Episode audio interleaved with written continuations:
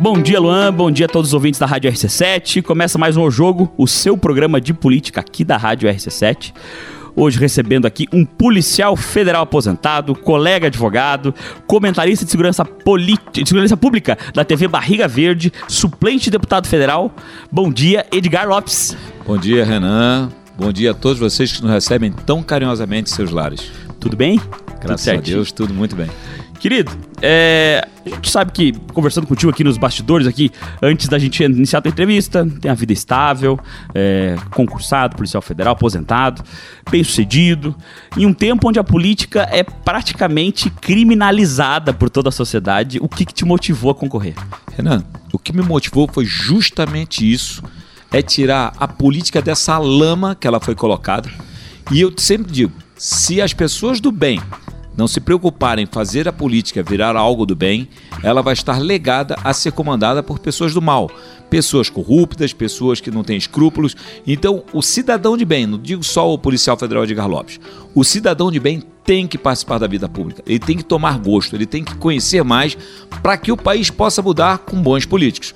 Não adianta querer mudança desses políticos né, vindo só da cabeça deles. Tem que tirar as pessoas de lá e botar pessoas novas. Com certeza. Eu sempre falo que a pessoa ou ela erra por uma ação errada ou pela omissão, mas o erro da omissão é pior, né? É pior, porque você porque... fica na mão do outro. Exatamente.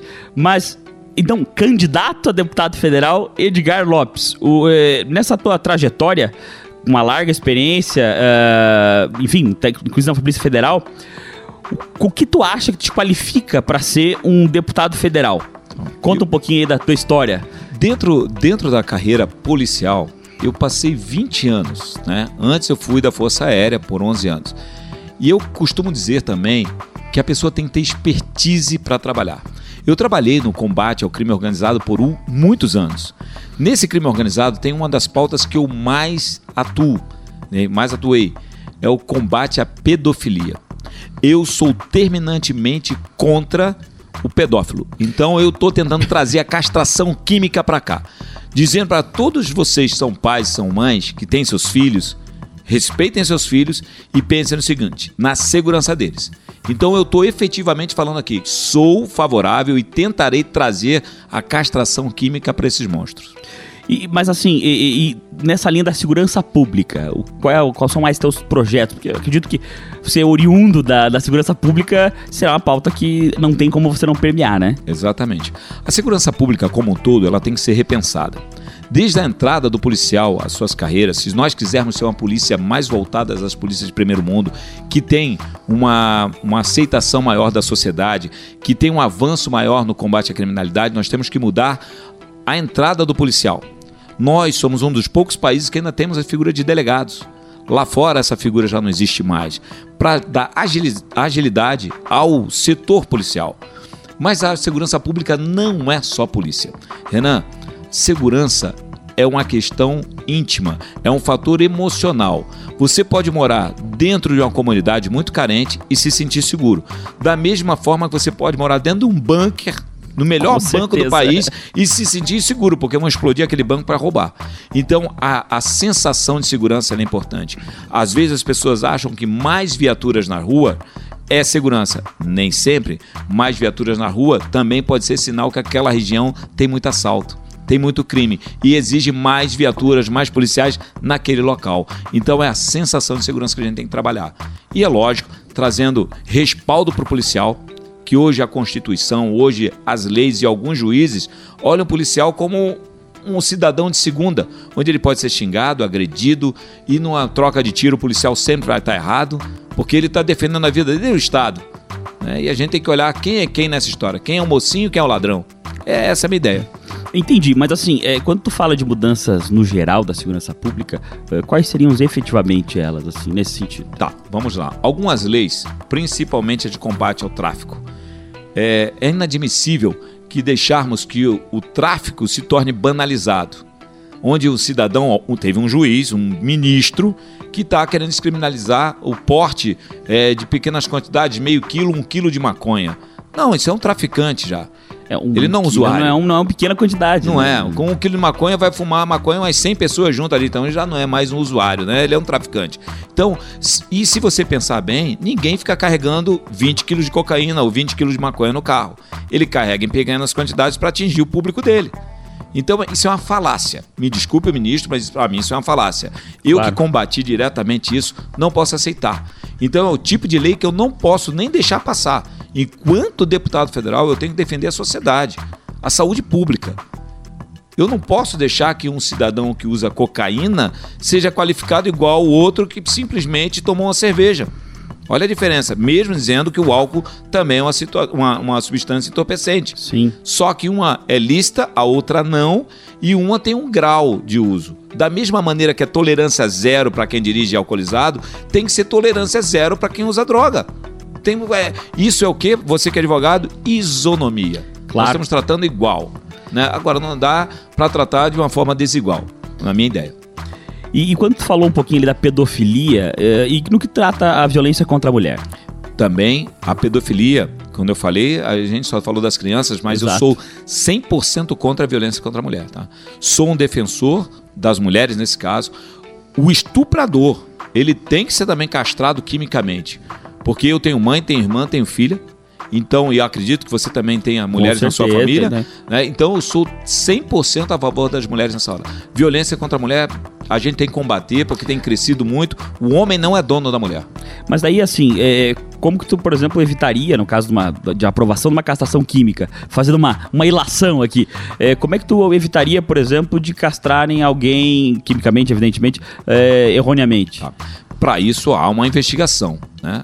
Tem que haver uma investigação séria. Ele só vai poder passar isso depois de ser processado, devidamente processado. Mas o porquê eu falo da castração química? Que a maioria deles busca defesa numa parte de psicólogos que diz que eles são o quê? Doentes. São pessoas doentes dentro da sociedade. Então, se ele é doente, eu vou tratar igual a quem tem um, um fazendo uma comparação claro. a uma pessoa que tem câncer.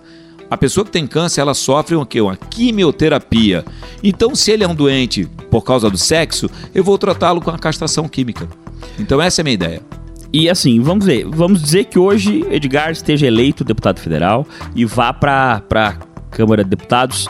Qual seria a primeira pauta que o Edgar gostaria de ver, num, num, sonho onde a pauta também fosse do Edgar, a gente sabe que é do presidente da, da Câmara, mas qual seria a primeira pauta que você gostaria de votar e, e ver sendo votada lá na, na tá. Câmara de Deputados? A primeira pauta seria essa, em defesa das famílias, em defesa das nossas crianças. Essa é a minha primeira pauta. Vamos botar assim no jargão, é o meu carro-chefe. Eu posso dizer aqui o meu número de vez em quando também? Claro, né? fica então, à. Tá, é o deputado federal Edgar, policial federal Edgar Lopes, 1477.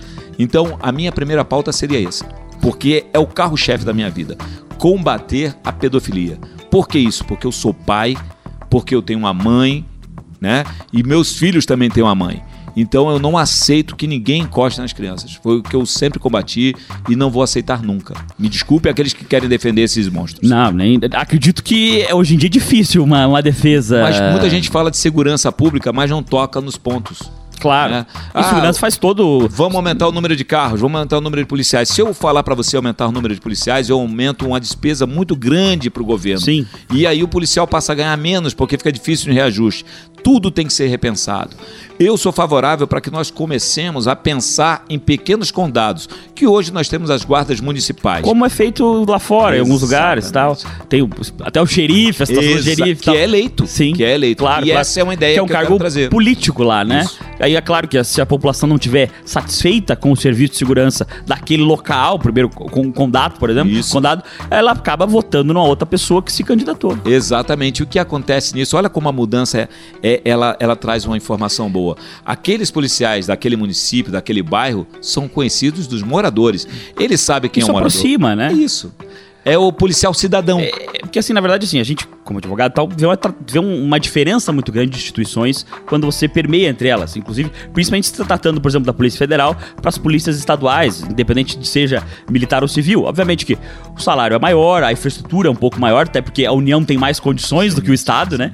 Mas talvez trazer um pouco, como você falou, aproximando da sociedade, trazendo urbanidade, porque você não vai tratar com desrespeito enquanto policial, dependendo da situação, aquele cara que você conhece a vida inteira. Você sabe que ele, se ele é um malandro, um criminoso ou não. Você conhece a vida dele, né? Exato. Vocês se criaram praticamente juntos. Está mais próximo do cidadão.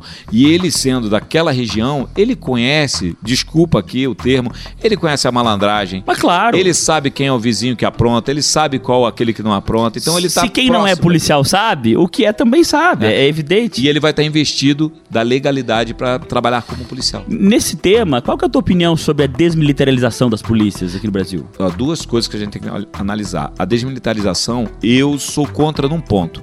A formação de entrada tinha que ser como é nas academias norte-americanas. Ela é militar. O que tem que ser desmilitarizado é o julgamento. Quando ele vai sofrer um processo, ele não tem que ir para um E na tribunal justiça militar. Justiça comum. Isso que é a desmilitarização. Porque a formação básica militar é, sem dúvida, melhor do que a civil. Sem dúvida. E o que acontece? Pode qualquer um ver o filme. Ele termina uma academia militar, ele começa ali como soldado, vai a cabo. Quando ele chega a sargento, ele tem o direito de fazer uma prova para ser o investigador de polícia. Sim. E aí ele vai Um trabalhar. detetive, no com- caso, é. Exatamente. Que Ele daí vai detetive. ganhar mais, vai É, ter um... Exato. Mas por que isso? Porque ele trabalhou na rua, ele conheceu como funcionam as ruas e não como é no nosso país. E Cara, entendi a lógica, que daí seria uma discrepância, por exemplo, às vezes, daquele policial que tá há 25 anos na rua, eh, sabe tudo do serviço, claro, na prática, uma, uma- uma- às vezes até um conhecimento empírico Sim, da situação, sim, e às vezes é co- coordenado por um delegado recém-saído da academia. com todo o mérito ao delegado. Claro, passou no concurso, é mérito dele, é, é mérito mas dele. a expertise é outra. Exato, falta experiência. Você nunca vai ver um, um presidente na empresa sendo um cara que nunca passou na gerência dessa empresa. Ele tem que passar para conhecer. Um exemplo aqui de uma grande rede de, de, de lanchonetes, eu não vou dar um nome que eu não vou fazer o marketing, Claro. mas todos eles passam dali, ó, quase que limpando o chão, sendo caixa, É o trainee, né? Essa, essa- Exato. esse perfil do trainee que a gente vê nas grandes corporações, enfim, e que talvez faça sentido, inclusive na segurança pública. Até para poder ter uma visão de, do, do sofrimento de quem tá na rua todos os dias tal, as, as, as dificuldades do serviço, a- as falhas do serviço, para poder depois, inclusive, coordenar, né? esse- essas pessoas. Renan, você e eu somos advogados também. Claro. Nós defendemos ou até às vezes ajudamos na acusação com a frieza da lei. Mas o policial, ele está no calor dos fatos. É partícipe Ele, da diz- situação. ele diz- decide aquilo ali em centésimos de segundos, se dá um tiro, se não dá um tiro, se guarda a arma, se não guarda a arma. Isso eu já passei, eu passei por isso. Eu ia dar um tiro no cidadão que era um pedófilo, e em fração de segundos eu guardei minha arma e tive que segurá-lo usando as forças necessárias. Ele se machucou, também me machuquei, mas eu não dei o tiro. Em milésimo de segundo eu E pensei, evitou uma incomodação, um processo e tal, porque às Entendeu? vezes a gente sabe que isso aí.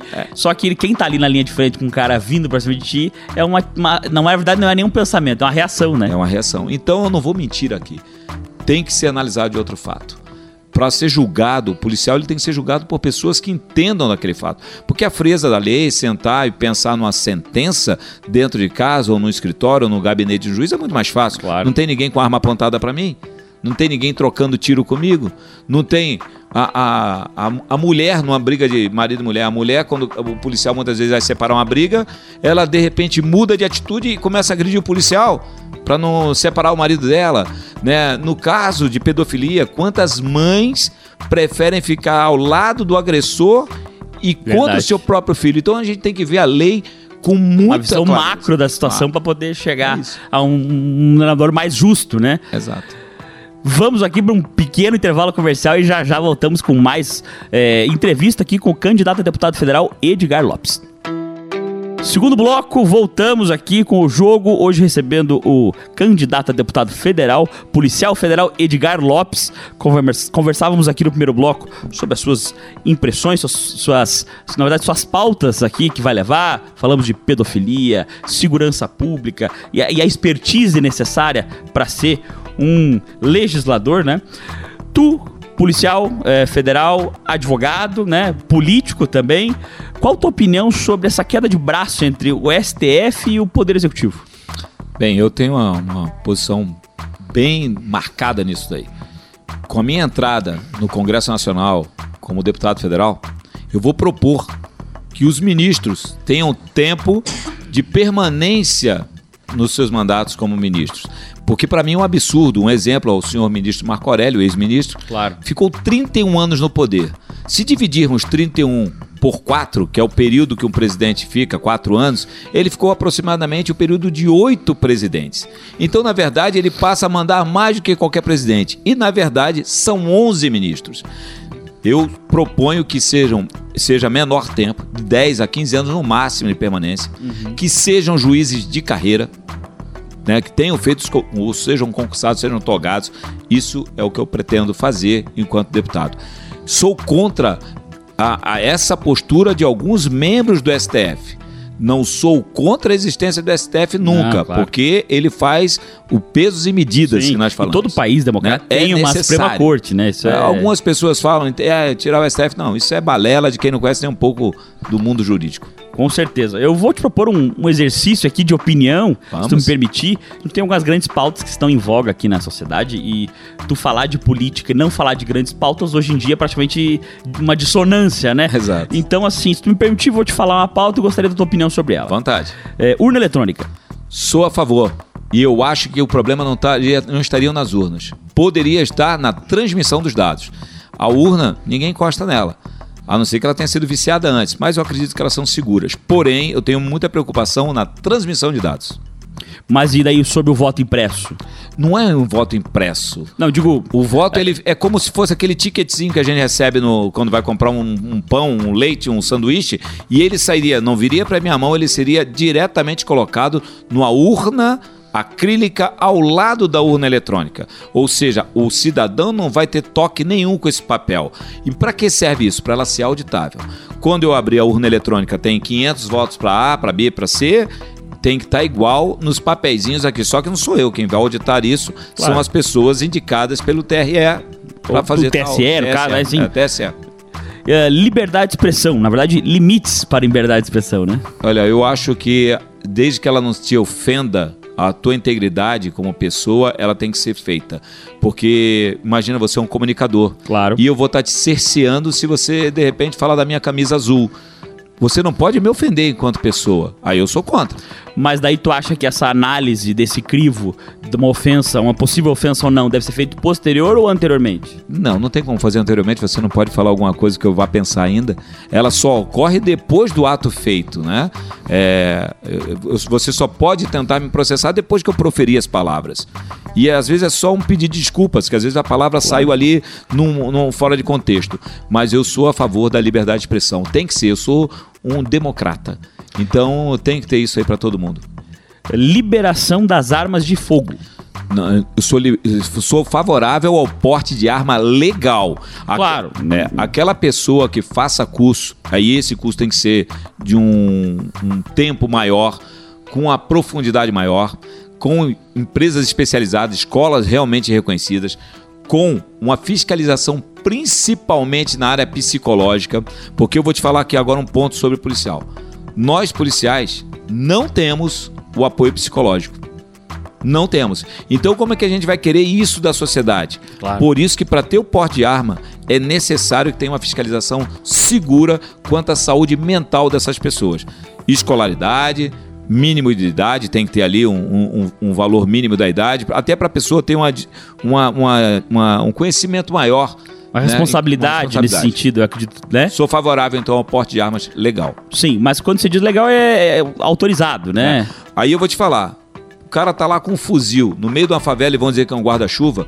Aí então daqui a pouco o cara vai, ele vai fazer com aquele guarda-chuva comprar pão. Ele vai comprar pão, ele vai pra padaria com um fuzil. Ele é um criminoso de guerra. Fuzil é arma de guerra, amigo. Não tem como, ah, não, é arma de guerra. E quem porta uma arma de guerra ou é terrorista ou é militar. Pelo jeito ele não é militar, então para mim é um terrorista. Sem camisa, né? Sem camisa. É, não combina com fardamento. Não, não, não combina, não combina. Uh, liberação de drogas. Sou contra. Sou contra pelo seguinte motivo.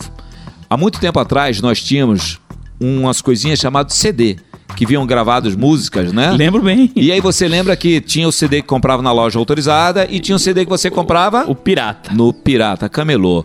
A droga vai ser a mesma coisa, liberar para vender onde? Numa farmácia. Ah, aquela droga vai custar 100 reais vai ter o pirata vendendo no camelô por 50. Você só vai transferir o crime. O crime vai não é mais o tráfico, vai virar um descaminho. Exatamente. Aí a penalidade, ó, Entendeu? Então por isso que eu sou contra. Na verdade, isso é uma, é uma mentira que querem colocar para a sociedade. O traficante vai deixar Mas de você conta todas as drogas? Qualquer uma delas? Qualquer liberação? Não, todas, todas. é, Por exemplo, se for para uso medicinal, né, do canabi- canabidiol, Certo. aí é um uso medicinal. Sim. Uso recreativo. O que é, que é uma droga de uso recre- recreativo? Maconha, cocaína, uso recreativo? Uso recreativo quando o pessoal, é, em 1960, o pessoal da Bossa Nova usava droga na Zona Sul.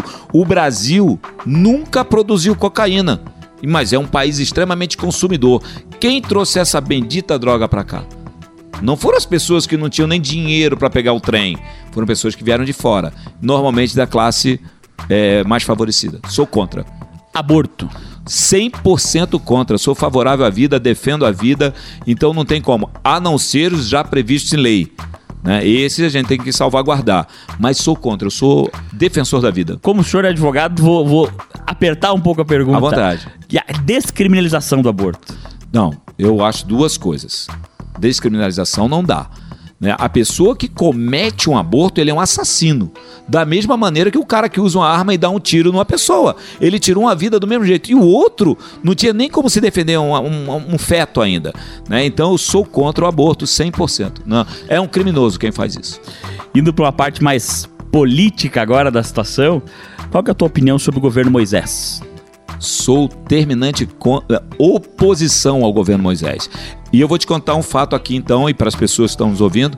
É, durante o- o- a candidatura dele, eu fui um dos que indiquei-o para ser o candidato dentro do PSL à época. Eu sou Era suplente. oriundo do, do PSL. Sim, sim. Eu sou suplente ainda pelo PSL naquela época, fiz quase 30 mil votos. E o nome do Moisés foi jogado numa mesa, assim, ah, coloca o Moisés porque ele é tesoureiro e é coronel.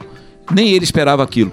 Então eu sou contra e fui o- o primeiro a falar que ele seria um traidor. Fui o primeiro, numa reunião em Águas Mornas, dentro do hotel em Água- Águas Mornas, na frente de todos os deputados eleitos, os quatro federais e os seis estaduais e dos outros suplentes. Eu fui o primeiro a pegar o microfone e falei que ele seria traidor, porque ele estava mantendo toda a estrutura do MDB dentro do partido, dentro do governo dele. Eu falei, você vai trair todos. E falei em alto e bom som, com microfone. E não me arrependo. E depois quiseram me dar uma secretaria de educação. Eu falei, tá louco, eu não entendo nada de educação. Não faz nem sentido, né? Não, não, não um faz. policial É. federal aposentado da Secretaria de Educação. Eu, meio... eu, pedi, eu pedi duas coisas. Me dá a diretoria de contratos ou da Casão da Celesc. E ouvi do Douglas Borba, não, lá, lá não, lá não, lá não. Porque lá, é lá que está o problema. Nos contratos é que podem acontecer os E é os problemas. maiores contratos, né? né? Podem acontecer os problemas. Você imagina, um advogado, policial federal, eu acredito que aquela roseira ia balançar muito. É, geralmente a gente vê bastante, é, independente, não estamos apontando ninguém, Não, mas não. evidentemente, mas é, essas concessionárias de água é, e luz e tal, existem contratos terceirizados muito grandes, né? Muito Isso grandes. acaba, querendo ou não, facilitando um pouco uma possível corrupção. né? Sim, é exato. Por isso tem, tem uma fiscalização mais direta. Mais direta. Me diz uma coisa, é, agora fechados os panoramas é, de quem são os candidatos e de, de que lado estão, quem são seus vices, como que tu acredita que vai se formar a- o segundo turno ao governo do estado? Bem, é, o dito governador em exercício, ele tem a máquina na mão, né? E afinal Claro. de contas ele não foi impeachmentado porque alguns deputados foram pro lado dele. Sim. Então, mas ele foi condenado por cinco desembargadores. Sim, mas, É, mas ele sofreu bastante, né? Acabou Sofreu, que é, teve que praticamente rifar algumas partes do, do governo para poder se manter no Eu cargo. digo né? lotear parte do governo. Claro. Lotear. É, rifar e lotear, é, nesse ponto é, É a o mesma mesmo- coisa. mesmo sentido. Então, ele tem essa máquina, mas ele tem uma rejeição muito grande. Do outro lado, nós temos Jorginho Melo, que está numa bolha, mesmo sendo bolsonarista, ele não consegue inflar essa bolha, ele chegou num limite ali. Temos o Espiridião Amin, que é um homem mais maduro, mais experiente, porém, né, ele teve já o seu passado aí como governador, algumas pessoas que gostam, outras não, e ele tem pouca rejeição em relação aos outros. Eu vejo que essa, essa, esse momento se o Moisés for para um segundo turno e juntar todos os eleitores, Jorginho e Espiridião Amin, e mais a rejeição, ele perde e perde feio. Seria com um dos dois daí, né? Sim. Ma- Isso se a máquina do Estado funcionar, que eu espero que não funcione, tá? espero. É, uma pergunta que a gente sempre faz no final das entrevistas aqui, Vontade. até porque é um ano bem polarizado. É, no segundo turno presidencial, Bolsonaro ou Lula? Eu sou no primeiro turno Bolsonaro e sou no segundo turno Bolsonaro. E se Deus quiser, no primeiro turno Bolsonaro. Não vai é. precisar votar no segundo. Não, não vai, não tá vai. Okay. Somos bolsonaristas e não tem como. Mesmo estando no PTB, gente, o PTB. Mas é um partido que se organizou para receber o Bolsonaro e acabou não recebendo, é, né? É, e é um partido de direita. Na verdade, é o único partido que hoje tem Deus, pátria, família, vida e liberdade. E dentro dele tem um movimento cristão conservador que eu sou secretário. E eu faço parte da Frente Parlamentar de Agentes Federais. Então não podia estar em outro lugar. Edgar, tenho que te agradecer pela maravilhosa entrevista. Deu posições bem firmes aqui, eu gostei. Eu gosto de gente que se posiciona, então é importante, independente das pessoas, né, nossos ouvintes, enfim, é, concordarem ou não contigo, é importante saberem da forma que tu pensa, até para poderem é, analisar se você é o melhor representante para eles ou não, né? Renan, eu peço e te agradeço muito essa oportunidade, essa gentileza, a tua franqueza aqui comigo e peço ao leitor que busque saber quem é o policial federal de Lopes 1477. Muito obrigado pela essa chance de falar para as pessoas. Eu ia dizer, fica à vontade de mandar uma mensagem ah, aí então, nossos. Posso continuar aqui? Por eu faço favor, vai lá, vai lá. Então eu peço às pessoas que avaliem isso Busquem saber quem são os seus possíveis candidatos. Investiguem mesmo. YouTube, Face, Instagram, tudo. Pergunte ao seu vizinho. Essa eleição é muito importante para o nosso país. O deputado federal é tão importante quanto o governador, quanto o presidente da República, porque é ele que traz os recursos para o Estado. Então, se você vota errado, esse recurso não vem ou fica perdido pelo meio do caminho. Num presidencialismo de coalizão, acho que o legislativo é até mais importante do que o executivo, né? Certíssimo você. É isso aí, o jogo volta no seu próximo programa, na semana que vem, e já já tem mais informações com vocês aí no Jornal da Manhã. Hoje recebemos aqui o, deputado, o candidato a deputado federal Edgar Lopes.